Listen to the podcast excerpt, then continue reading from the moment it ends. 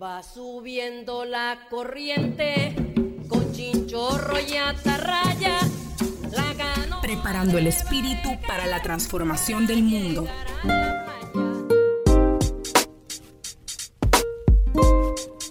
Abro, Hilo, Podcast. Una perspectiva joven, nicaragüense y latinoamericana que te invita a reconocer y redescubrir nuestra realidad social, ofreciendo nuevas formas de percibir el presente y los problemas de nuestros pueblos.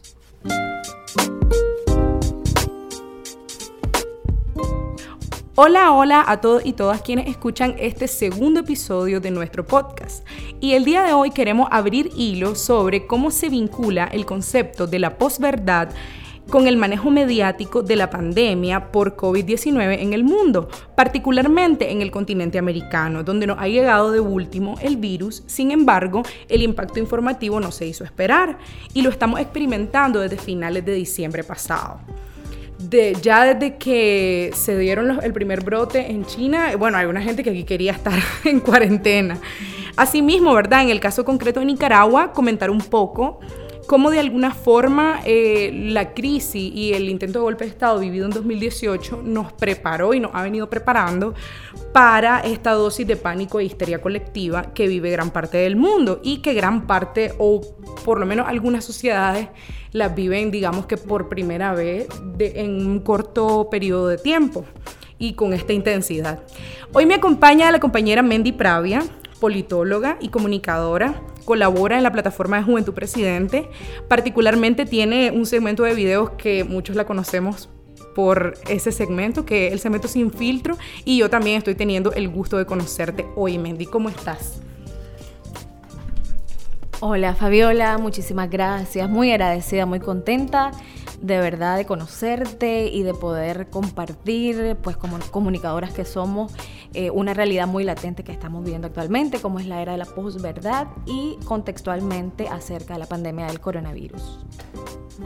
Muchas gracias, eh, Mendy, por haber aceptado, ¿verdad? Venir y bueno, vamos a empezar a platicar. Y yo creo que inicialmente me gustaría saber ¿Qué rol crees vos que han fungido los medios de comunicación y redes sociales en esta situación de pandemia sin precedente en el mundo en términos de el mundo como lo vivimos hoy? Porque sí han habido, por supuesto, otras pandemias, pero no en un mundo altamente globalizado como el de diciembre de 2019 o enero, marzo, abril de 2020. Entonces, ¿cómo, qué, ¿qué rol crees vos que han fungido los medios de comunicación y las redes sociales?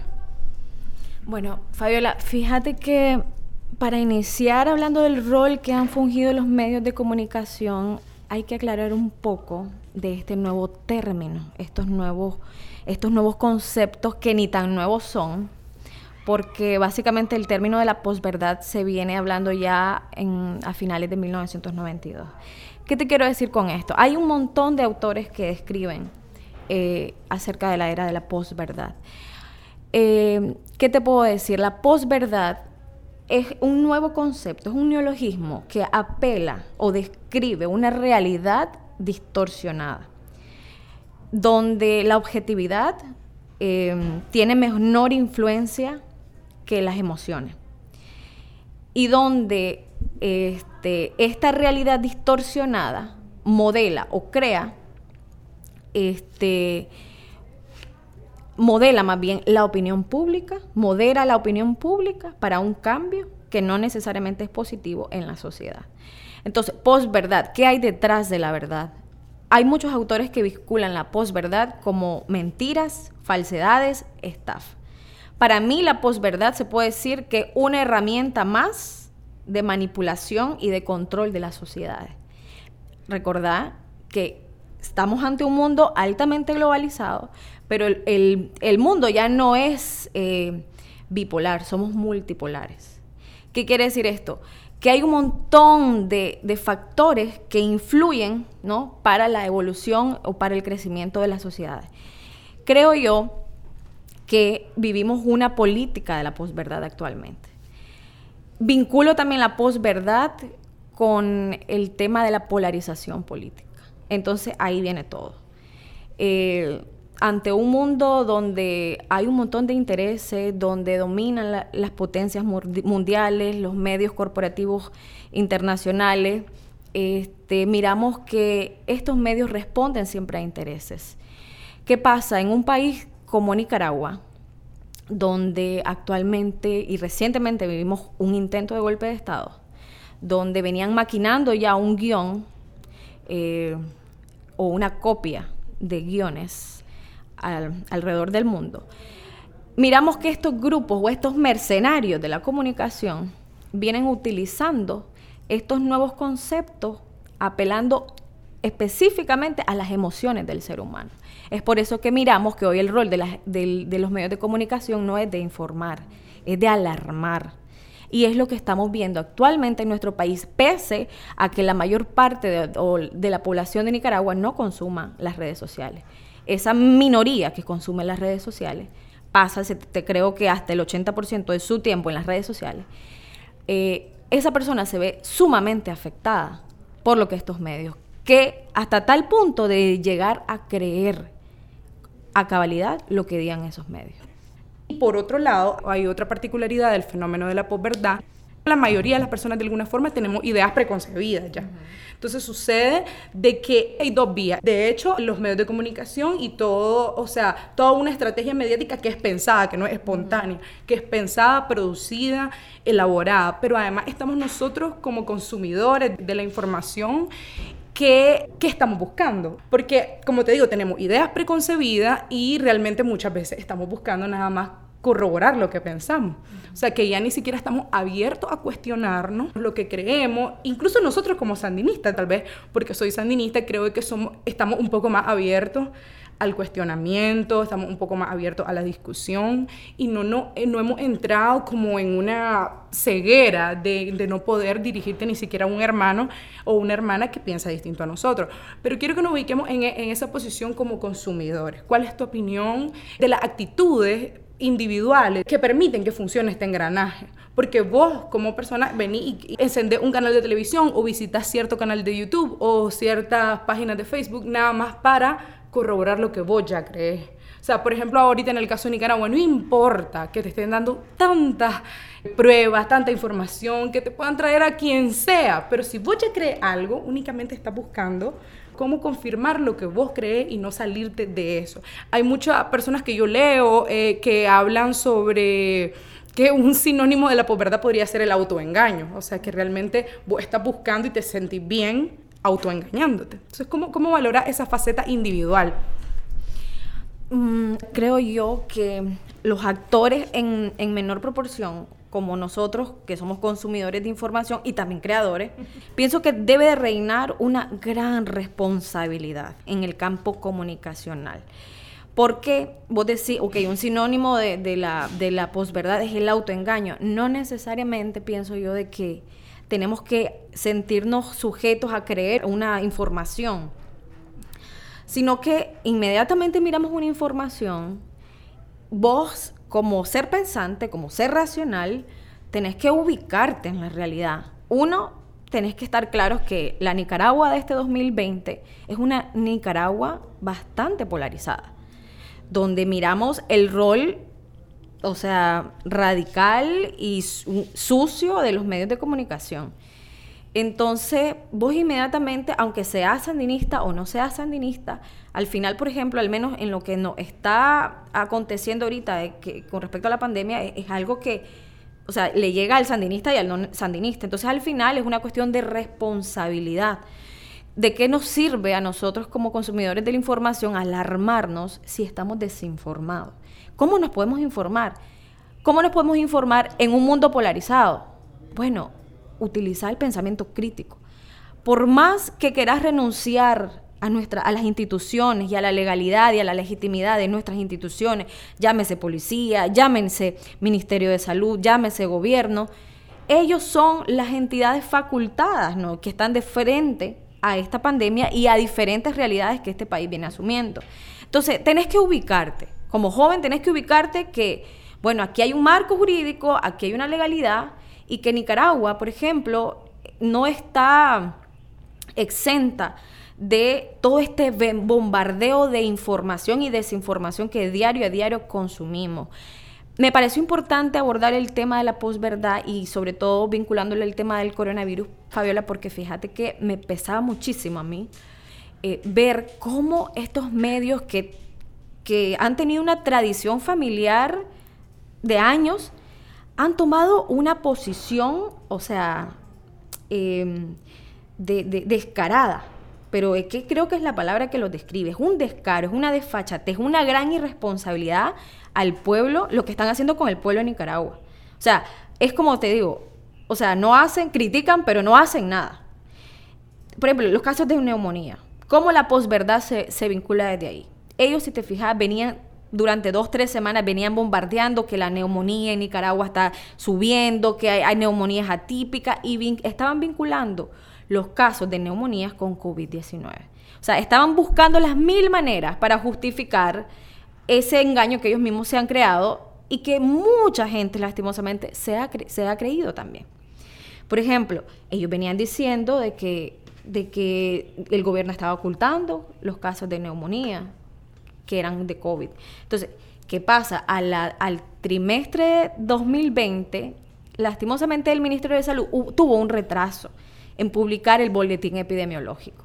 Pero ya como a la, a la quinceava semana ya lo publicó y pudimos ver que en casos de, de coronavirus, obviamente hay que valorar también este, que estamos en verano, han disminuido un 12.2% y, y, la mortalidad disminuyó un 35.2%. Ese es un tema que lo utilizaron a como ellos quisieron y un montón de gente llegó a creerse. A tal punto de que un medio internacional, no sé si, si tuviste la oportunidad de ver esa entrevista donde don Moisés Absalón estuvo con José Palé, ese señor descaradamente hablaba de que sí, hay un montón de casos de neumonías atípicas y decía y confirmaba que no, que esos casos. Entonces, ahí miramos entonces cómo, cómo la era de la posverdad está imperando. O sea, ellos desconocen la información, ellos no son el Ministerio de Salud, ellos ni siquiera trabajan por la patria, ni siquiera trabajan por Nicaragua y andan diciendo un sinnúmero de falsedades y mentiras. El otro caso y el más reciente, Fabiola, es el de, el de, el de Moyogalpa, el de Ometepe. ¿Qué es lo que están diciendo? Que la represión policial, o sea, eh, ahorita las redes sociales están inundadas de la represión policial en Ometepe, en Moyogalpa, en, la comunidad de Esquipula. ¿Qué pasa? La, la policía sacó su informe 103-2020 para las personas que me están escuchando, lo busquen, lo busquen, y ahí detalladamente explica el caso. Entonces, yo no puedo cuestionar una, una, información hasta que yo no la corrobore. ¿Cómo la puedo corroborar? A través de las instancias. Y quieras o no, aquí hay instancias que son las pertinentes y las y las eficaces para llevar a cabo, ¿no? Eh, eh, eh, o dislucidar una información. Entonces, desde ahí estamos viendo ya, Fabiola, por ejemplo, cómo están utilizando, ¿verdad? el contexto, cómo describís una realidad la distorsionas completamente, apelas a las emociones, porque esa gente, inmediatamente vos miras a la gente, qué barbaridad, las policías están reprimiendo al pueblo, mira, mataron a no sé quién, le tiraron un balazo. Entonces, la gente es lo que se cree. Sin sin embargo, no te das cuenta que hay algo atrás que no calza, que no está bien. Se aclara primero y después podés emitir un juicio de valor. Fíjate que quiero, quiero tomar ese ejemplo que das del tema de Moyugalpa, porque algo que me, o sea, que me encantaría puntualizar es, a mí me lo contaron, o sea, yo ni siquiera fue que lo vi en redes sociales, me lo contó alguien, mira, dicen que pasó esto. Obviamente, pues me tira la narrativa que está precisamente eh, en redes sociales, o sea, manipulando la situación. Pero entonces yo, sin ir a ver el comunicado de la policía, lo primero que me pregunto y, y veo cómo cómo por lo menos la oposición en Nicaragua tiene una, yo le, yo le llamo, pues no sé si es un concepto bien elaborado, pero impunidad mediática, porque tienen la capacidad de mantener dos narrativas totalmente contradictorias al mismo tiempo. Como, por ejemplo, en, en este caso de Moyogalpa, por un lado te dicen la Policía Nacional es prácticamente un órgano, o sea, altamente represivo, similar a la guardia, a la guardia en los tiempos de la dictadura, que llega, solo así me podría imaginar yo, una institución que llega a balear a personas que supuestamente estaban poniendo una chimbomba o bandera, yo no sé ni qué fue lo que dijeron que pusieron. O sea, a la, primero te ponen un órgano altamente represivo y por otro lado, en el mismo cuecho, te dicen pero secuestramos a un policía porque secuestraron a un policía y eso también lo viralizaron. Secuestramos a un policía porque son unos pendejos, son unos tontos, son esto. O sea, por un, no podés ser a la vez el malo y el pendejo. O sos el malo o sos el pendejo. Pero no podés ser a la vez las dos cosas. Pero tienen la capacidad porque a unos les llegan por la historia de, ah, la vez, entonces nosotros también podemos penquear a los policías, porque si pudieron allá los podemos penquear aquí. A unos les llegan por ahí y a otros les llegan con el terror. O yo ahora no quiero ver a la policía porque si me, si me miran con una bandera me van a matar, si me miran haciendo un video en vivo me van a matar. Entonces, pero mantener las dos narrativas altamente contradictorias y en los mismos grupos de personas. Entonces, eso para mí también es una muestra de que cómo pueden inventar tanto y sin ninguna clase de escrúpulos, porque pocas veces vimos a los medios de comunicación decir esto es mentira, y si era tal vez una cosa mínima, pero salir tan siquiera a decir condenamos esto, no, sino es que tienen la impunidad de además autonombrarse los defensores de la libertad, la democracia, el pueblo, la verdad, etcétera. Pero quisiera también puntualizar en esto, tomando siempre ese caso de Moyo Galpa o los otros casos que hemos visto ahorita de, COVID, pues que han sido diferentes mentiras, que han andado, bueno, los 200 casos, el, el hospital militar, que los doctores que están muriendo en el hospital del alemán de aquí de Managua. Entonces, vemos, hemos visto distintos casos que no necesariamente ve un medio de comunicación formal. Me gustaría que comentáramos un poco de esto porque aunque tal vez para nosotras dos sea una obviedad, hay personas que siguen creyendo que todo lo que vemos en Facebook, lo que vemos en Twitter, lo que vemos en Instagram y en YouTube, por ejemplo, que son las redes sociales que más se ocupan, son creación espontánea, o sea, que expresan lo que está pensando la mayor parte, de la, por lo menos de los nicaragüenses y las nicaragüenses que lo ocupan. Y realmente esto no es un fenómeno solo de Nicaragua, sino del mundo entero, que no es así realmente. O sea, no es espontáneo lo que sale en redes sociales, no es espontáneo lo que se hace viral, no es espontáneo las etiquetas, por ejemplo, de Twitter.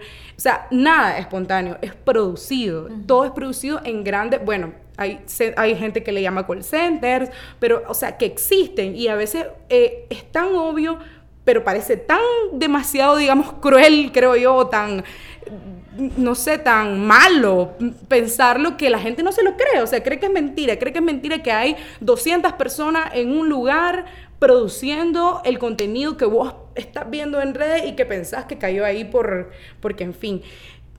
¿Cómo valora vos esta percepción de las personas en general, particularmente los nicaragüenses, sobre ese manejo de las redes?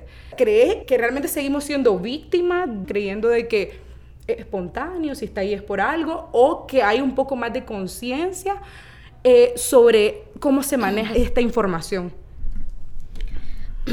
Fíjate que, bueno, aquí filosofando un poco, fíjate que me parece que en realidad esta nueva, el nuevo uso a las, plataformas digitales, yo lo veo más como las plataformas de la posverdad también, porque si te fijas, Fabiola, todo lo que expresan, publican, postean en, redes sociales, lo pueden distorsionar, lo pueden maquillar de las mil maneras. ¿Qué te puedo decir? Me parece que la gente todavía no ha, no ha asimilado el impacto o las dimensiones eh, que tienen las redes sociales, no solo en tu vida, sino en, en, tu entorno, en tu comunidad, en la sociedad y en el país que vivís.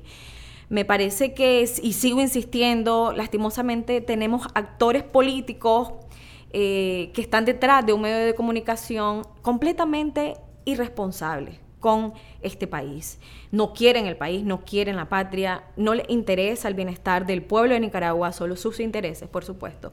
Y es por eso que dicen mil barbaridades, es por eso que siguen mintiendo descaradamente, es por eso que y como vos decís, fíjate que concuerdo con vos, son, tienen una impunidad, o sea, y tienen una facilidad para mentir, es increíble. No hay ningún, lastimosamente no hay ningún ente que esté regulando eh, en este país o esté controlando eh, esta proliferación y masificación de las noticias falsas porque llega a afectar la psiquis y las emociones y mm, la psicología en sí del ser humano.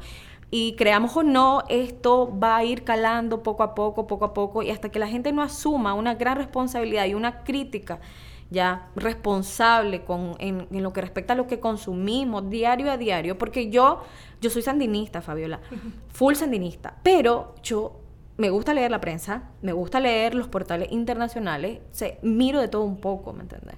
Entonces al final creo que esa es la responsabilidad que tenemos que, que hacer hoy dislucidar en qué mundo estamos, en que actualmente las redes sociales son un instrumento de control mediático y de control de las sociedades y que bueno, como decís vos, nada es casualidad todo está producido, hay un guion, hay mucha gente detrás que quiere hacer la maldad, que quiere derrocar gobierno y sabemos que ahora con esto de las redes sociales son nuevas formas de cómo derrocar, cómo desestabilizar gobierno. Entonces son instrumentos de control social y obviamente influyen y repercuten en un sistema de gobierno, un sistema político.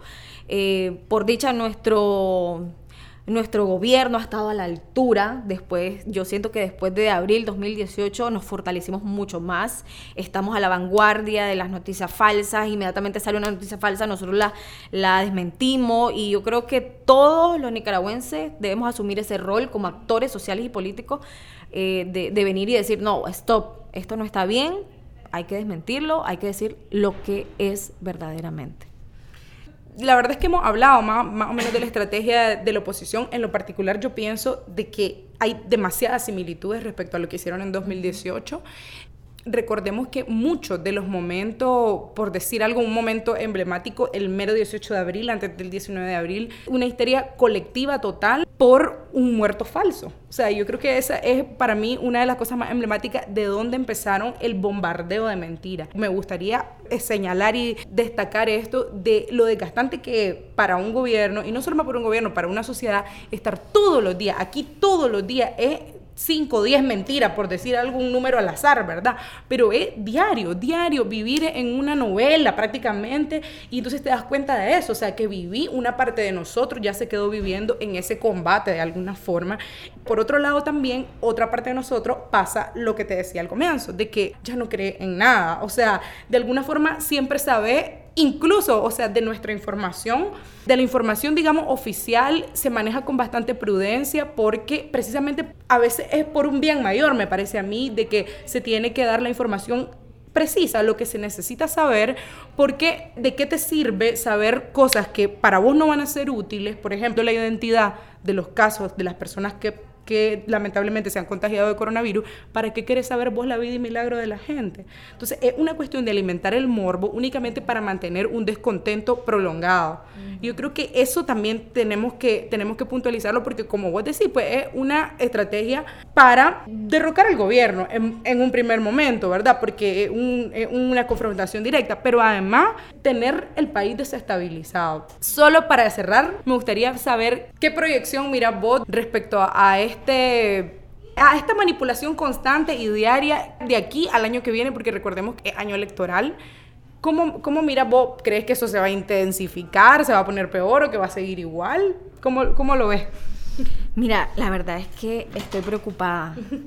Me preocupa un montón este descontrol masivo de la información en Nicaragua, mi bella Nicaragua que tanto amo pero que definitivamente estamos divididos y, eso es difícil, o sea, tiene que haber un encuentro, un diálogo, un puente entre los nicaragüenses que digamos, basta, no le sigamos la vara a esta gente, ¿no? Que quiere siempre armar el despelote.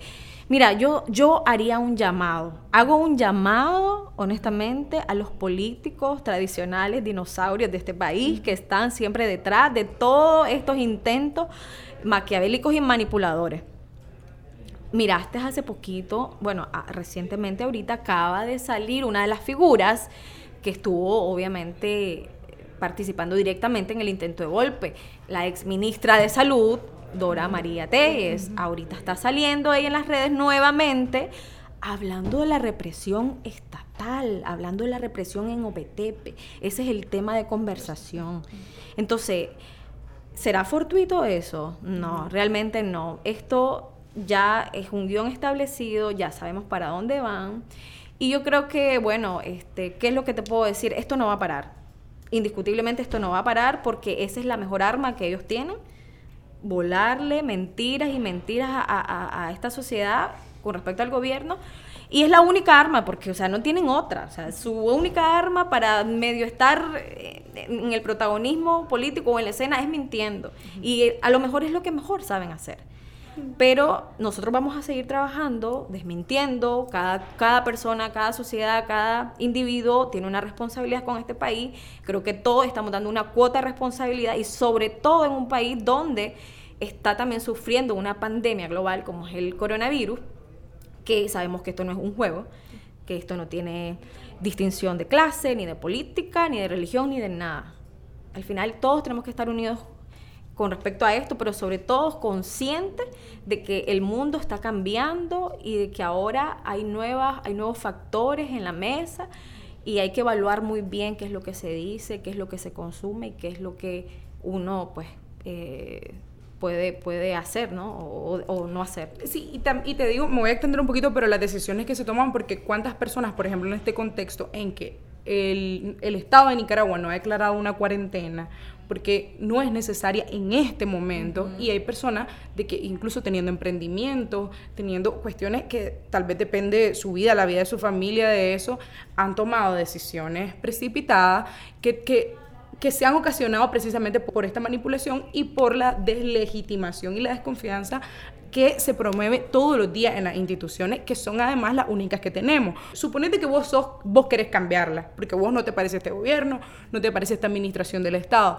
pero espérate, porque ahorita estas son las que hay. Entonces no vamos a ponernos en plena pandemia a buscar cómo hacer una reedición del 2018, que a propósito me, me quedo en ese comentario y te digo de que me resultó pues sumamente emotivo que dijera, tengo miedo, porque yo estoy segura que la inmensa mayoría de los nicaragüenses, recordamos, desde el 8 de abril al 19 de julio, te diría más o menos, y tal vez algunos meses más, eh, del 2018 con miedo. Yo creo que esa es la palabra, miedo, incertidumbre, angustia. Y lo más cruel y terrible que es que un grupo reducido y pequeño de, esta, de nuestro pueblo, lamentablemente son parte del pueblo, quiere reeditarlo. O sea, yo creo que eso es lo más funesto. O sea, como hay personas que, como la que vos mencionaste, Dora María Telle y todo este grupo de personas financiadas por los Estados Unidos y, y también por países europeos, quieren reeditar algo que todos recordamos con miedo, si es que nos atrevemos a recordarlo, porque hay personas que tal vez ni siquiera han superado esos traumas. Entonces, yo creo que tenemos que tener presente eso y que nosotros